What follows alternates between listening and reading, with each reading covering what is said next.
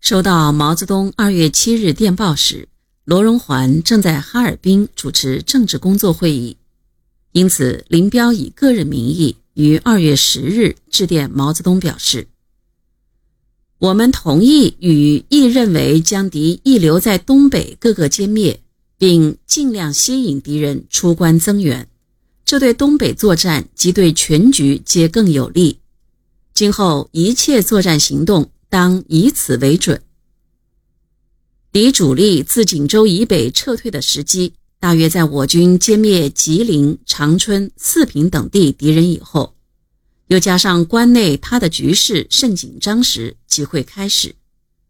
但只要吉林、长春敌被我抓住和未歼灭前，沈阳的敌是不会退的。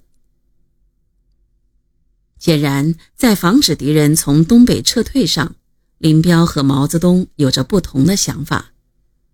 林彪将敌一留在东北的办法是抓住吉林和长春之敌，而毛泽东设想的防止敌撤出东北的办法是向南作战，以东北野战军主力占领易县至滦县地带，切断北宁路，堵塞东北国民党军的路上退路，形成关门打狗之势。三月上旬，吉林国民党军退入长春，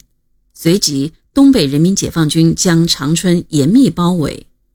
四月中旬，中共东北中央局在哈尔滨举行会议，研究今后作战问题。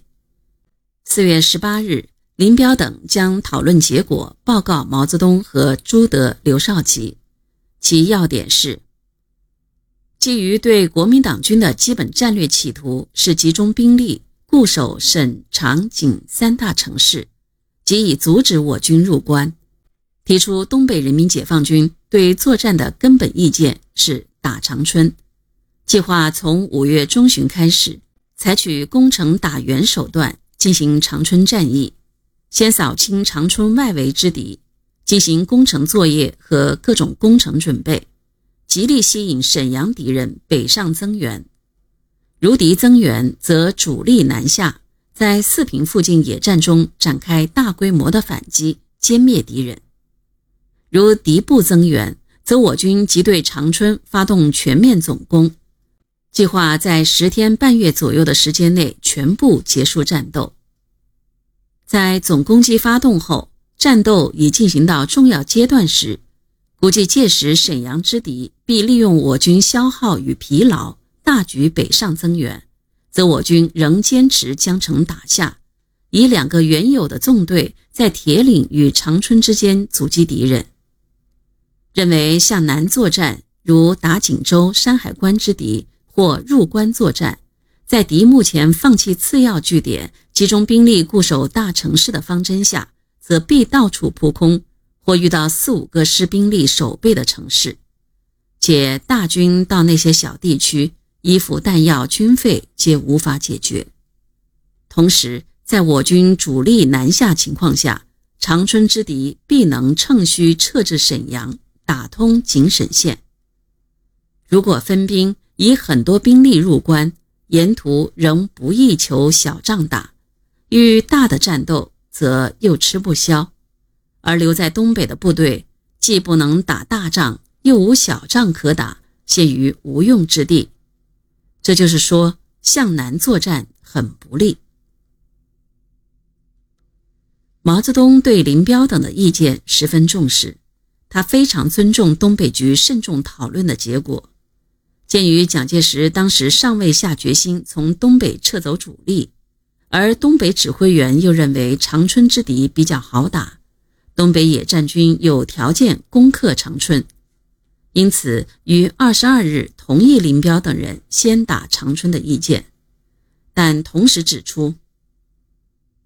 我们同意你们先打长春的理由是先打长春比较先打他处要有利一些，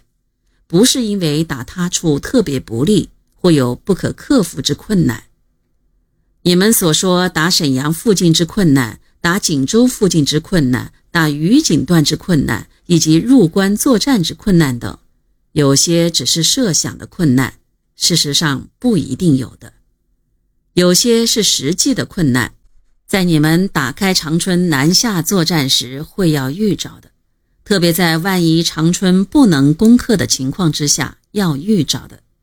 因此，你们自己，特别在干部中，只应当说，在目前情况下，先打长春比较有利，不应当强调南下作战之困难，以免你们自己及干部在精神上处于被动地位。这份电报实际上还含蓄地指出了一点，即打下长春之后，仍必须向南作战；打不下长春，更必须向南作战。